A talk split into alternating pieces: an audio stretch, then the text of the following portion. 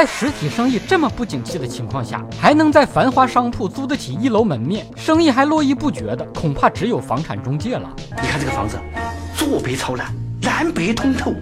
你这墙上都是洞，它可不通透吗？认真扯淡的男人最帅，欢迎不准时收看瞎扯淡。在北上广深租房没被坑过，你好意思说自己在一线城市混吗？一个没有被二房东黑中介坑过的人，不足以谈人生。退租了，如果还能顺利要回押金，简直是铁公鸡拔毛，够吹一辈子的牛了。摸老虎屁股的都没你皮。我发现每次只要租客跟中介产生矛盾，大家第一件事就是骂黑中介。而据我了解到的情况，绝大部分租客跟中介冲突的原因都是自己。想提前退租，而中介不退押金，合同上白纸黑字写明的租约日期，你没到期想提前退就是违约。中介不退你押金一点问题没有，别把自己说的跟白莲花似的，多么委屈，自己提前退租违约还不愿意承担违约的损失，那不成啊，得按合同办呢。有人把最近房租暴涨也归罪于房产中介，还呼吁要取缔中介。我只能说，就你这脑回路，活该买不起房，一直租房，还总被涨房租。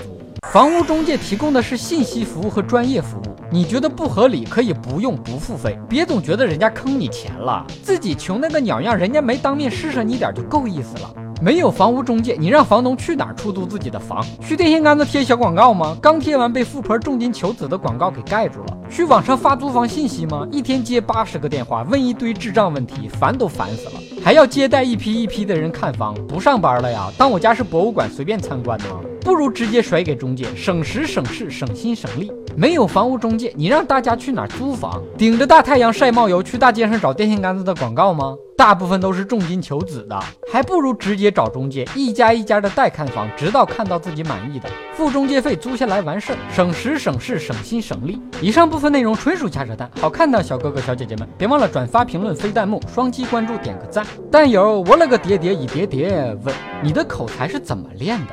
嗨，从小跟人犟嘴，犟多了就无人能及了。要不怎么说我有匠人精神呢？谁也犟不过我。